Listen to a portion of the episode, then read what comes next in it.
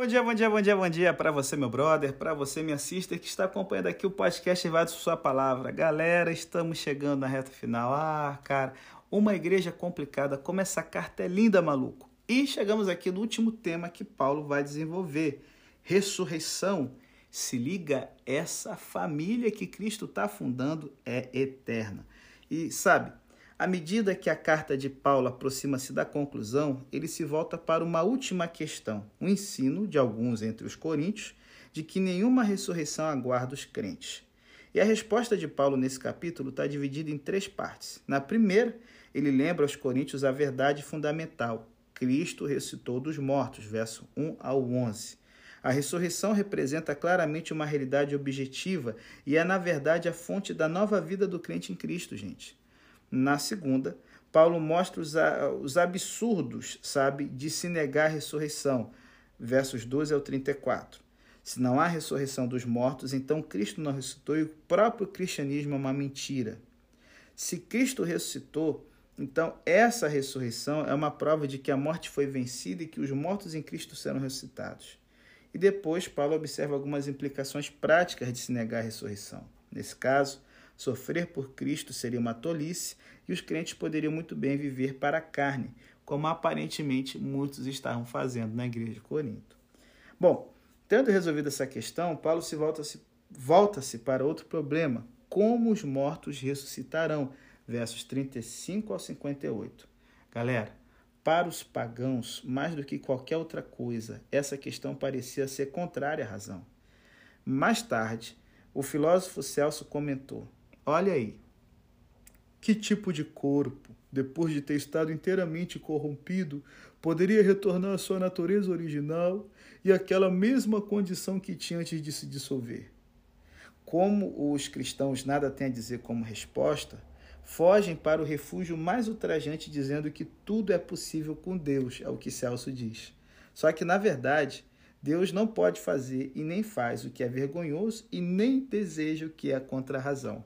É o que o filósofo Celso disse, tá certo? Para combater a crença da ressurreição. Gente, a cuidadosa atenção de Paulo ao como sugere que Celso está expressando o ponto de vista dos céticos de Corinto.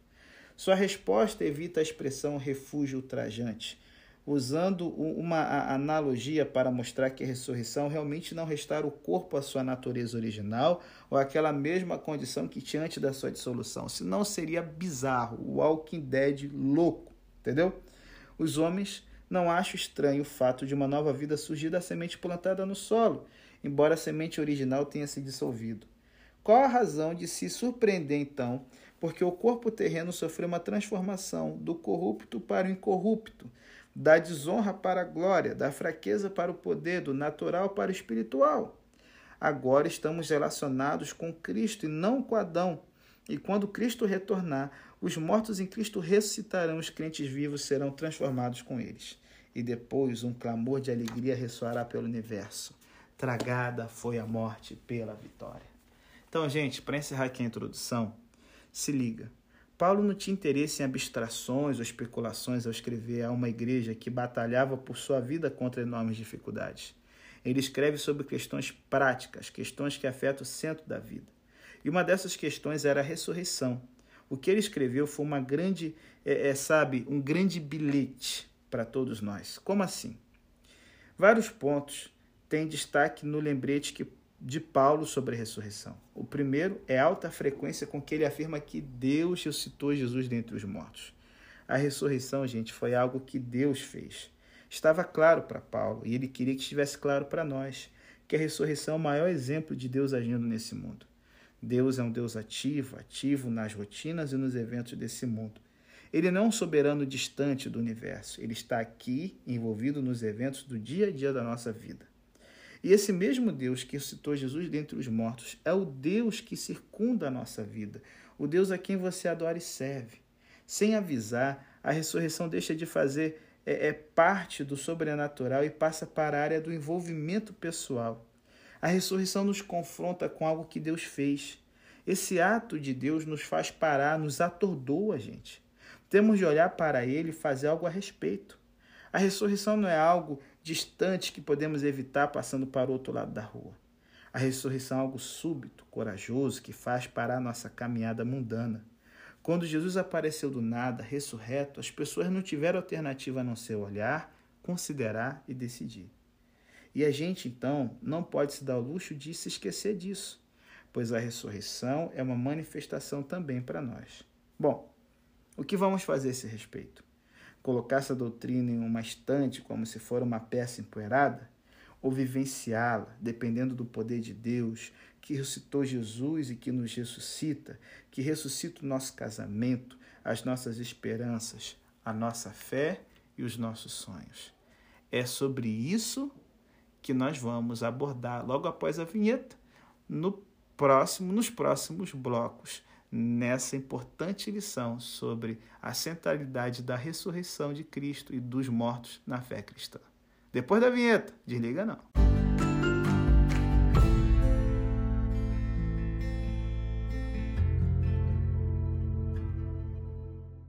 Bom, galera, o capítulo que está começando agora é uma das maiores discussões que Paulo escreveu sobre o tema da ressurreição, tanto a ressurreição de Jesus como a futura ressurreição daqueles que creem em Jesus. E, gente, se liga aí. Alguns em Corinto têm problemas nesse sentido e nós vamos descobrir isso no verso 12. Só que assim, existe uma razão muito mais abrangente para Paulo tratar longamente desse assunto, colocando aqui como grande tema final da carta. Vez após vez, temos visto que ele está tentando fazer com que os coríntios entendam onde estão e quem são na longa história de Deus. Eles estão correndo o risco de esquecer suas raízes, as raízes que eles têm porque pertencem ao Messias que levou a longa história de Israel ao seu ápice. Eles precisam aprender a viver de acordo com as Escrituras, como diz aqui os versos 3 e 4. Não no sentido de pegar pedaços da Bíblia como seu guia para a vida, embora eles pudessem fazer algo muito pior, mas no sentido muito maior que a Bíblia conta a história que agora explodiu na nova vida do Messias, em especial sua morte e ressurreição. Se os coríntios entenderem qual é o próprio lugar nessa história, muitas coisas que os têm incomodado serão vistas sob a luz correta. Por exemplo, pense como a morte e a ressurreição foram cruciais para a discussão sobre moralidade sexual no capítulo 6. Deus comprou você para si por meio da morte de Jesus e Deus vai ressuscitar o seu corpo para a nova vida, assim como ressuscitou Jesus. Portanto, quem você é e o que você faz com seu corpo presente tem importância vital. Pense também comigo como a discussão sobre a Santa Ceia, no capítulo 11, encorajou os coríntios a ver essa ceia à luz da longa história, olhando para a morte de Jesus no passado e para o futuro, quando Jesus voltar. Pense na passagem linda sobre o amor no capítulo 13 e como o ensino mais profundo é que o amor vai durar e adentrar um novo mundo que Deus vai fazer. Gente, a morte e a ressurreição de Jesus é algo básico para tudo o que Paulo disse, certo? e para a ideia de que existe um novo mundo que já foi iniciado na ressurreição de Jesus e que todo o povo de Deus receberá novos corpos para poder participar dele. E aí a gente entende então por que, que Paulo ele faz questão de associar o que ele vai ensinar com a tradição que ele recebeu dos apóstolos. Porque primeiramente eu vos entreguei o que também recebi. Gente, a língua grega permite usar primeiramente um sentido temporal. Só que o contexto deixa bem claro. Paulo está enfatizando a centralidade daquilo que lhes havia pregado, ou seja, a mensagem do Evangelho. E galera, quais são as doutrinas centrais do cristianismo? Os versos 3, 4 e 5 nos dizem: Cristo morreu por nosso pecado, segundo a Escritura, foi sepultado e ressuscitou ao terceiro dia, segundo a Escritura, e foi visto por Cefas, que é Pedro aqui, e pelos é, outros doze apóstolos. Gente, Deus predisse nas Escrituras o que aconteceria no espaço e no tempo, e os apóstolos e outros foram testemunhas oculares desses fatos. Portanto, a ressurreição para Paulo é uma realidade histórica. E sabe, alguns tentaram relegar a ressurreição a um reino espiritual na história. Esse reino da história da salvação seria diferente em termos de tipo, tanto do espaço quanto do tempo da história. Essa galera entende a história da ressurreição de Jesus como uma forma criativa de expressar a convicção dos apóstolos de que, mesmo depois da cruz, Jesus continuava a ser real para eles. Cara, que furada, malandro! como essa teologia é diferente da simples afirmação de Paulo de que a morte, sepultamento e ressurreição de Jesus eram igualmente reais, atestados tanto pela Escritura como pelas testemunhas oculares. Como Pedro fala muito claro em 2 Pedro 1, verso 16, porque não vos fizermos saber o poder e a vinda de nosso Senhor Jesus Cristo, seguindo fábulas artificialmente compostas, mas nós mesmos vimos a sua majestade. E que ressuscitou ao terceiro dia, segundo as Escrituras. É o que Paulo diz. Bom, é... por que, que é importante isso? Porque o conceito popular dos judeus do primeiro século afirmava que a dissolução de um cadáver somente começava no terceiro dia. Assim, gente, Paulo pode estar fazendo uma referência indireta ao Salmo 16, verso 10, que fala: Não deixarás a minha alma no inferno e nem permitirás que o teu santo veja corrupção. Porém, é mais provável que Paulo esteja referindo-se às Escrituras simplesmente como uma testemunha do fato de que o Messias deveria morrer e ressuscitar. Embora o Salmo 16, de 9 a 11, esteja referindo-se à ressurreição de Jesus, Paulo pode ter pensado em uma passagem mais clara, como aqui está em Isaías 53, 8 a 12, em que o servo do Senhor ele é moído por Deus, ele é enferma, a sua alma é colocada por expiação do pecado, e depois de ter morrido e repartido despojos com muitos, verá o trabalho e ficará satisfeito com os resultados do seu trabalho, porque as iniquidades deles foi levada sobre si. Bom, gente, aqui Isaías 53 há uma promessa de que o servo sofredor do Senhor, ele poderia depois da morte ressuscitar e ver o fruto do seu trabalho penoso. Essas palavras escritas pelo profeta Isaías cerca de 700 anos antes do nascimento de Jesus, constituem um poderoso testemunho da morte e ressurreição de Cristo. Nada pode ser deduzido ou desprezado, gente. Tanto a morte quanto a ressurreição são essenciais ao evangelho cristão e são plenamente atestados como acontecimentos reais que aconteceram na história, no espaço e no tempo. Mas, pastor, será que o Antigo Testamento fala sobre a ressurreição? Bom, você sabe que eu jogo limpo e direto e reto com vocês. E a grande verdade é a seguinte: a doutrina da ressurreição pessoal não foi desenvolvida no Antigo Testamento. Porém, ela está claramente presente e foi ensinada pelos fariseus da época de Jesus. Sem dúvida, gente, a afirmação mais clara está em Daniel 12, verso 2, que fala que muitos dos que dormem no pó da terra ressuscitarão, uns para a vida eterna e outros para a vergonha e desprezo eterno. Só que assim, a doutrina, é claro, não está ligada só a esse versículo no Antigo Testamento. Isaías 25, verso 8, nós temos o profeta aguardando o dia que o Senhor aniquilará a morte para sempre. E ele então proclama: Os teus mortos viverão, os teus mortos ressuscitarão. Despertai e exultai, vós que habitais no pó. Gênesis 5 e 2 Reis 2 nos falam que tanto Enoque como Elias foram levados diretamente para o céu acontecimentos que sugerem a continuação da vida além de nosso mundo, embora esses casos sejam obviamente muito raros. Outros versos que sugerem uma libertação que se estende além da vida incluem Jó 14, verso 14, Salmo 17, 15, Salmo 49, 7 a 12, Salmo 73, 23 a 26. Bom, embora essa doutrina não tenha sido desenvolvida claramente no Antigo Testamento, ela foi bastante clara, de forma que Jesus pôde justamente condenar os saduceus que ridicularizavam a ideia de uma ressurreição pessoal, dizendo: Vocês erram porque não conhecem as Escrituras e nem o poder de Deus. E então, Paulo, logo em seguida, ele começa a descrever uma série de pessoas que viram Jesus ressuscitado, certo? E ele fala o seguinte: e ele foi visto. O verbo grego aqui é ofte, significando simplesmente que Jesus era visível àqueles que serviam como testemunhas de sua ressurreição. E, gente, a lista das testemunhas é impressionante, especialmente em vista do fato de que, quando Paulo escreveu, a maioria delas ainda estava viva.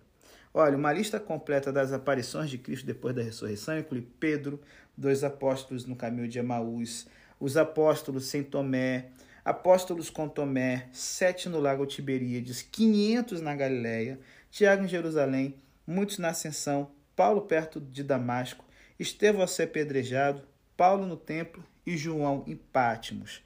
Como muitos já mencionaram, temos mais evidência histórica da ressurreição do corpo de Jesus do que qualquer outro acontecimento do mundo da antiguidade, gente. Aqueles que rejeitam o evangelho não podem ter certeza de que suas declarações não podem ser historicamente autenticadas. E aí por isso que Paulo fala: relaxem, continue com a revelação de Deus na sua vida, porque nós vamos ver que as pessoas que dormiram em Cristo é, é, não estão perdidas. Há uma oportunidade de ressurreição caso tenham tido uma aliança com Jesus. É o que a gente vê aqui no verso 18 e 19, gente. A palavra dormir aqui é koimaomai, usada frequentemente como eufemismo para a morte no Novo Testamento. E, gente, Paulo aqui faz uma revisão das evidências da ressurreição física de Cristo. Agora, ele analisa as implicações de sua negação. Se Cristo ressuscitou, nós ressuscitaremos também. Mas se Cristo não ressuscitou e a ressurreição é uma mentira, então o cristianismo é fútil. Estamos ainda com os nossos pecados e os mortos estão perdidos. Para o cristão, a esperança exige a ressurreição. Sem ela, tudo mais não tem sentido. Então, assim, gente, a ênfase cristã na ressurreição é particularmente significativa em vista do fato de que nenhuma esperança foi oferecida pelo paganismo da antiguidade, ou quem sabe pelas misteriosas religiões do Oriente. A ressurreição de Cristo foi proclamada como evidência da efetividade de sua morte ao providenciar nossa salvação e como evidência de que algum dia os cristãos também ressuscitariam. E aí, para você entender um pouco do drama dessa época, eu queria te convidar para a gente no próximo bloco aqui. A gente está pensando como eram os funerais romanos, tá certo? E o que que Cristo vai sujeitar quando ele tiver aí na reta final de vencer a morte, logo depois da vinheta.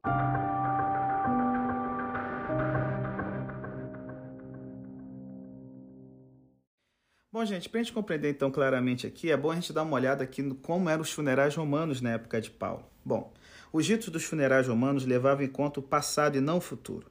Os ritos dos homens famosos realçavam uma breve biografia com ênfase nas virtudes e no caráter do falecido. Políbio, grande historiador grego, ele é, os considerava como uma forma pelo qual a boa reputação dos homens dignos é constantemente renovada. A fama daqueles que realizaram grandes coisas é imortalizada e a glória dos benfeitores do país torna-se conhecida pelo povo e é transmitida à posteridade. Um outro historiador cristão, um escritor cristão chamado Tácito, nesse período do início do cristianismo, considerava a ênfase biográfica uma forma de legar à posteridade um registro dos feitos e do caráter dos homens ilustres e dessa forma permitir que vivam eternamente. Bom, gente, embora não houvesse qualquer dúvida na mente dos pagãos de que a memória ou a fama dos homens ilustres pudesse viver eternamente, os próprios indivíduos estavam mortos e já não podiam mais fazer alguma coisa. Somente depois que a luz do Evangelho começou a brilhar no mundo do primeiro século, é que os pagãos passaram a sonhar que os mortos podiam viver novamente. Então, assim, não é de admirar, gente, que Paulo, preocupado com aqueles que dormem, tenha lembrado aos Tessalonicenses: Gente, eu não quero, porém, que vocês sejam ignorantes acerca dos que já dormem, para que vocês não se entristeçam como os demais que não têm esperança. O Evangelho realmente traz esperança, e a esperança da ressurreição é aquela qual todos nós nos apegamos alegremente. Por isso que aqui no verso 20 Paulo vai dizer: Cristo ressuscitou dos mortos e foi feito as primícias dos que dormem. Gente, antes Paulo havia apresentado hipóteses de se Cristo não ressuscitou, certo? Agora as hipóteses foram abandonadas e Paulo afirma uma certeza: Cristo realmente ressuscitou. Além disso, sua ressurreição é como os primeiros frutos de uma colheita. Ela serve como garantia de que logo em seguida acontecerá uma colheita total, gente. Nesse sentido, a ressurreição de Cristo serve como garantia pessoal de Deus de que nós também iremos ressuscitar quando chegar a época da nossa colheita. Por isso que então Paulo fala: depois virá o fim, quando tiver entregado o reino a Deus, ao Pai, e quando houver aniquilado todo o império e toda a potestade e força, no verso 24. O argumento de Paulo é que a ressurreição, embora muito importante, é um acontecimento e uma sequência de acontecimentos culminantes. O primeiro evento foi a ressurreição de Jesus, que transformou o curso da história e garantiu a ressurreição do cristão. No entanto, ela deve ser colocada em um cenário que reflete o plano geral de Deus. Existem Cristo, que é as primícias do, dos que dormem, e quando ele vier, aqueles que pertencem a ele é, vão viver o fim, que vai ser quando Cristo entregar o reino a Deus, quando todos os outros domínios tiverem sido aniquilados, isso é, os poderes demoníacos e a própria morte. Dessa maneira, gente, a ressurreição de Cristo representa mais do que uma garantia de nossa própria ressurreição. Ela é o acontecimento histórico da história, o evento que introduz uma nova ordem de, não só de vida, mas escatológica, que executará os propósitos de Deus e abolirá Satanás e a morte, restaurando o universo a seu estado puro e original, revertendo o curso do poder destruidor que foi liberado através do pecado de Adão. Por isso que a gente não deve se admirar com as palavras de Paulo, de que se Cristo não ressuscitou, é vã a vossa fé e ainda permaneceis nos vossos pecados. Tudo, para nós individualmente, para a nossa raça, para o universo e para a realização dos planos de Deus. Tudo depende da ressurreição de Jesus Cristo. E aí, então, Paulo, no verso 28, fala que o mesmo Filho se sujeitará àquele que todas as coisas lhe sujeitou, para que Deus seja tudo em todos. Gente, a linguagem aqui é mais funcional que, sabe, uma descrição do ser das coisas. Isso é, Paulo não está sugerindo a inferioridade de Cristo, que desde a eternidade esteve com Deus, como próprio Deus. Paulo está dizendo que, com a realização de seu papel como Messias e Salvador, Jesus recuperou a plena harmonia do universo segundo a vontade do Pai, para o Pai administrar novamente. Então ele fala: gente, se vocês perderem isso de vista, há uma treta horrível vai acontecer, cara é, é, é, vocês vão começar a fazer rituais que não vão ter sentido nenhum. E aí tem um versinho aqui, 29, que tem uma polêmica sobre o que ele quer dizer quando Paulo fala. Se vocês não acreditarem nisso, de que a ressurreição vai vir, de que vai ser o momento, sabe, é, é, do juízo final, em que Cristo vai sujeitar-se todas as coisas até Deus, de que maneira então vocês se batizam pelos mortos. Por quê? E aí a gente tem aqui uma referência intrigante em vista do fato de que não existe qualquer referência a tal prática na história da igreja e nenhuma alusão nas escrituras a qualquer doutrina que a justifique. Somente hoje os mormons, em cima desse único verso, muito depois, fazem batismo é, no lugar, substituindo pessoas mortas que sejam parentes de sangue da pessoa que está sendo batizada, tá certo? Então, assim, o que, que devia estar tá rolando em Corinto? A melhor explicação parece ser que alguém em Corinto, reconhecendo que o batismo era necessário para que uma pessoa entrasse no futuro reino de Deus, começou a praticar um batismo substituto em nome dos entes queridos que haviam morrido. E ao fazer referência a essa prática, Paulo aqui não está sugerindo aprovação, ele está, ao contrário, indicando a inconsistência dos coríntios, como podem, de um lado, afirmar que não existe ressurreição e, de outro, praticar o batismo a favor dos mortos? Ou existe uma vida futura ou não existe. Se não existe, por que essa compulsão de realizar batismo pelos mortos? Ou seja, nem nas heresias e das viagens de vocês, vocês conseguem ser coerentes, galera. Então, assim, Paulo fala, a ressurreição de Cristo, ela tem que ser uma realidade, principalmente quando a gente pensa em todo o perigo que a gente passa por causa da fé, como a gente vê aqui no verso 30.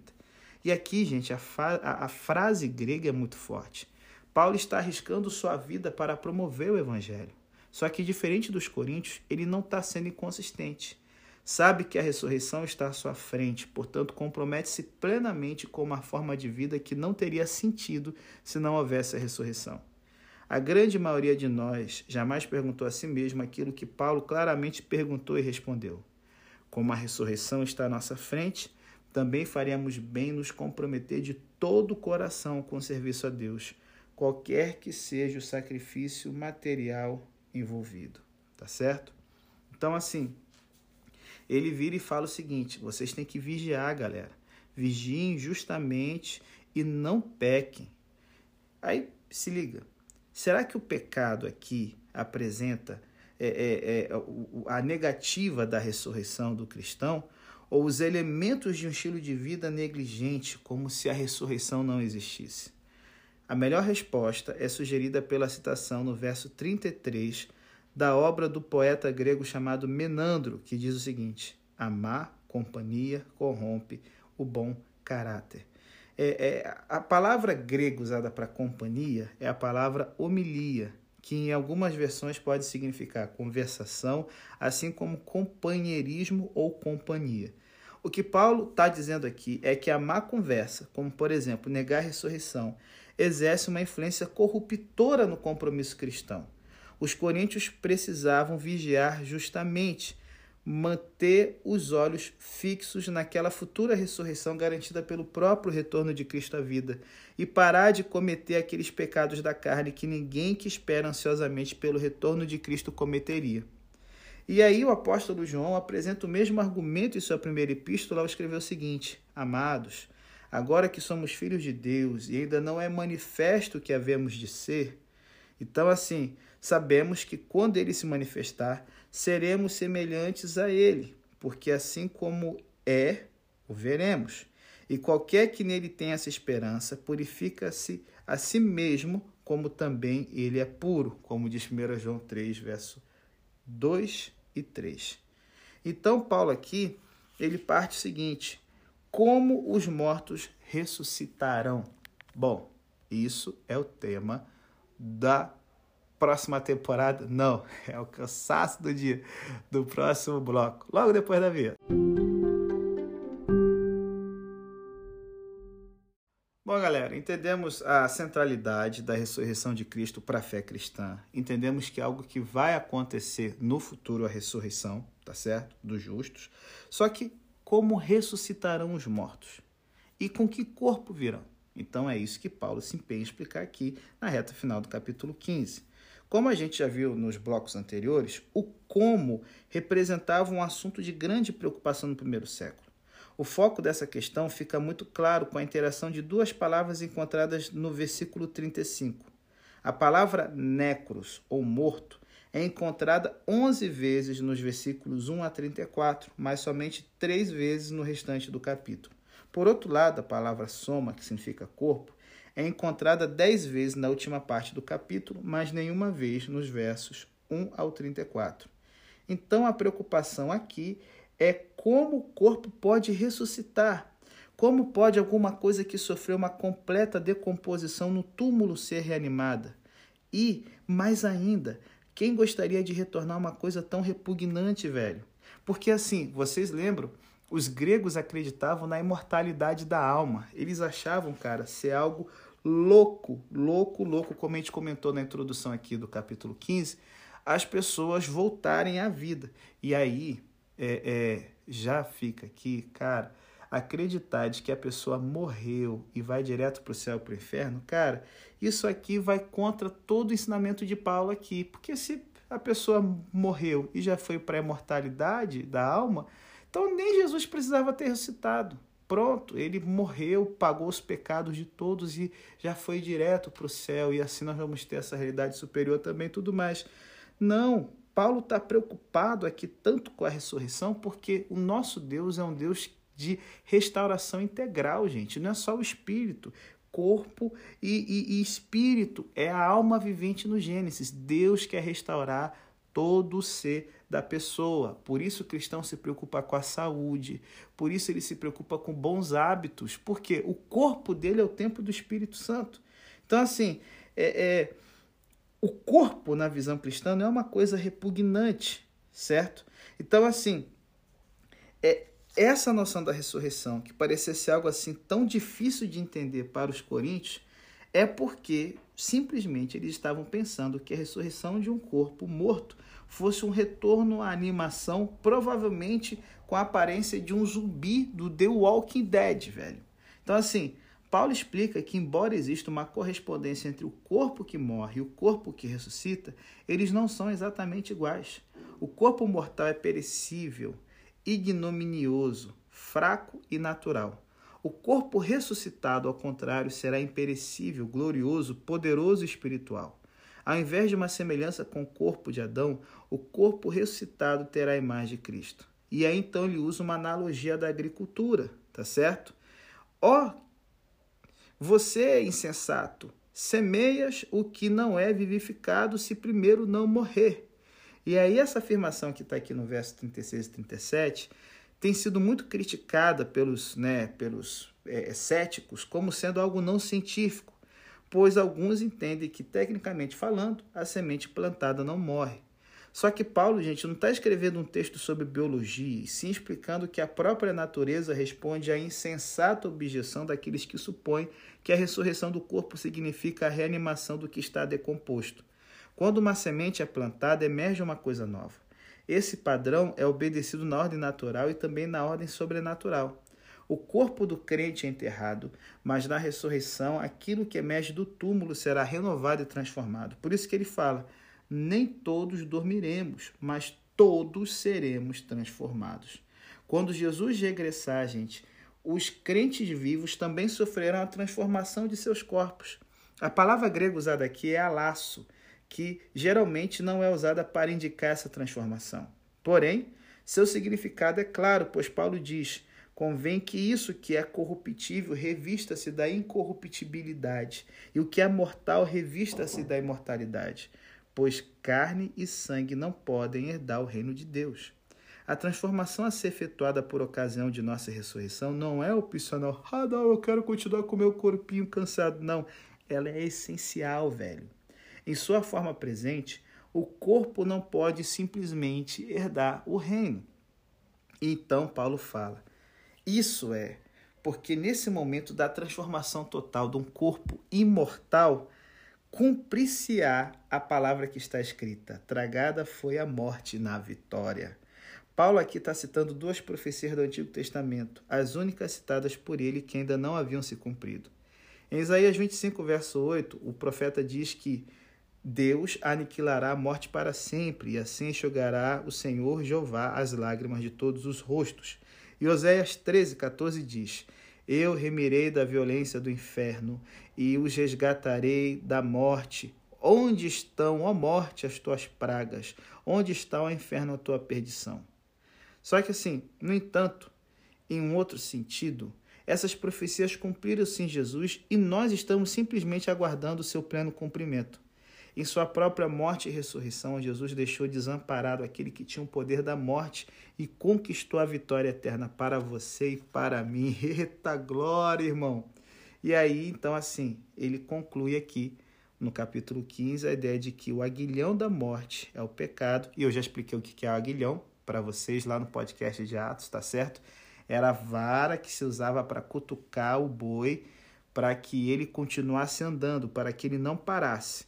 Então, o aguilhão, a, a, a, o que a morte usa para cutucar a, a, pessoa e levá-la, sabe, para o seu domínio é o pecado.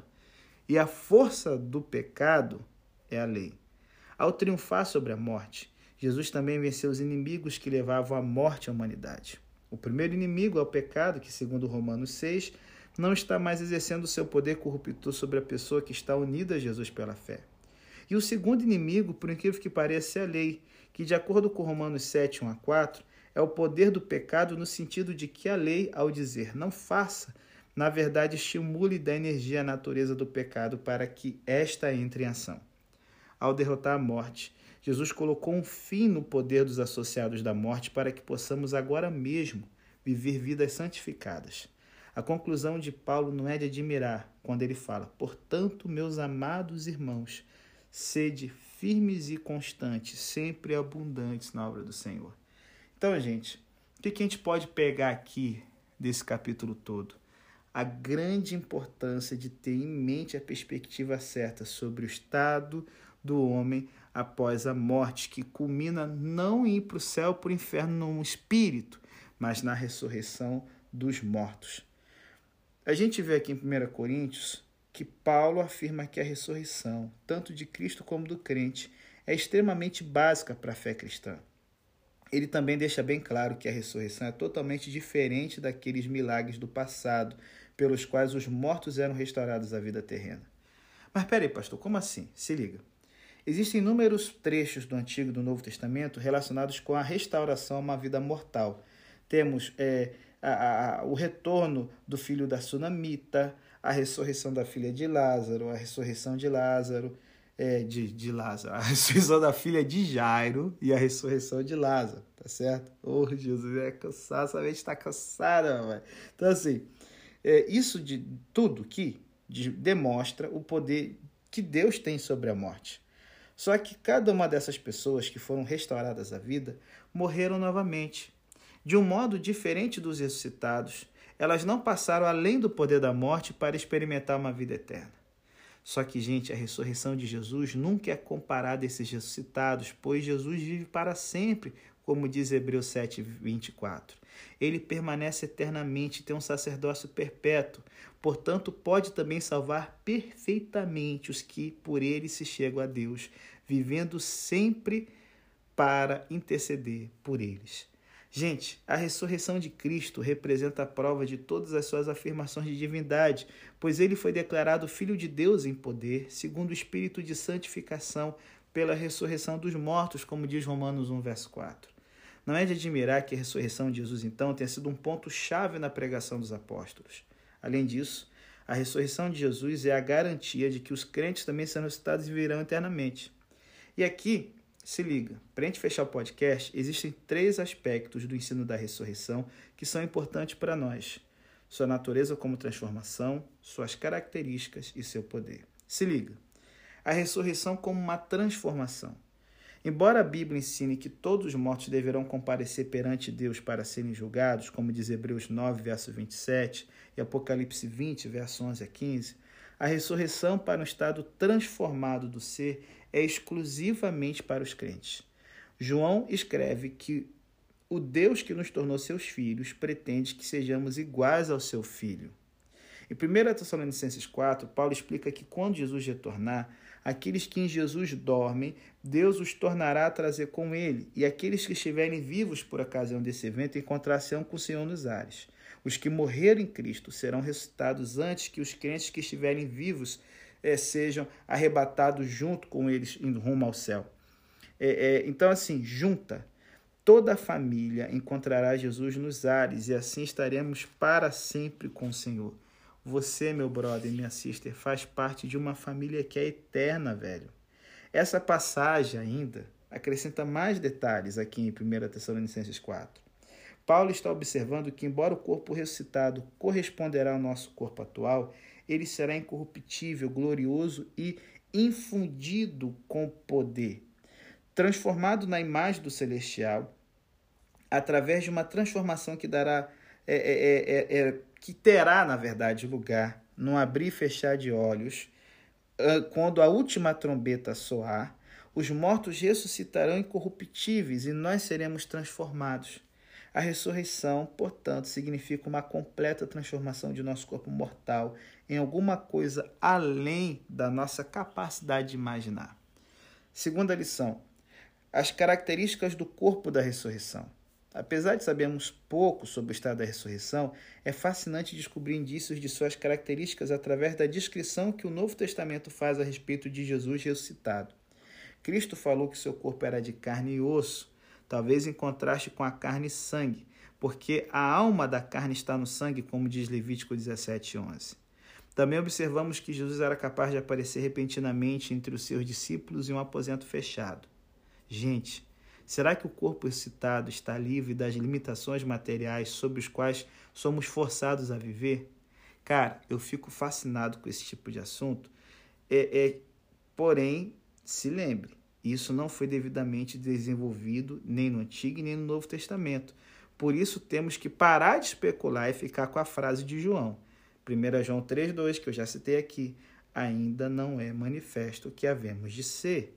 No entanto, sabemos que quando chegar a nossa ressurreição, a fraqueza com qual nós mortais vivemos será substituída pelo vigor e pela imortalidade, eita glória, e então viveremos eternamente. Eu fecho o podcast aqui com a noção do poder da ressurreição.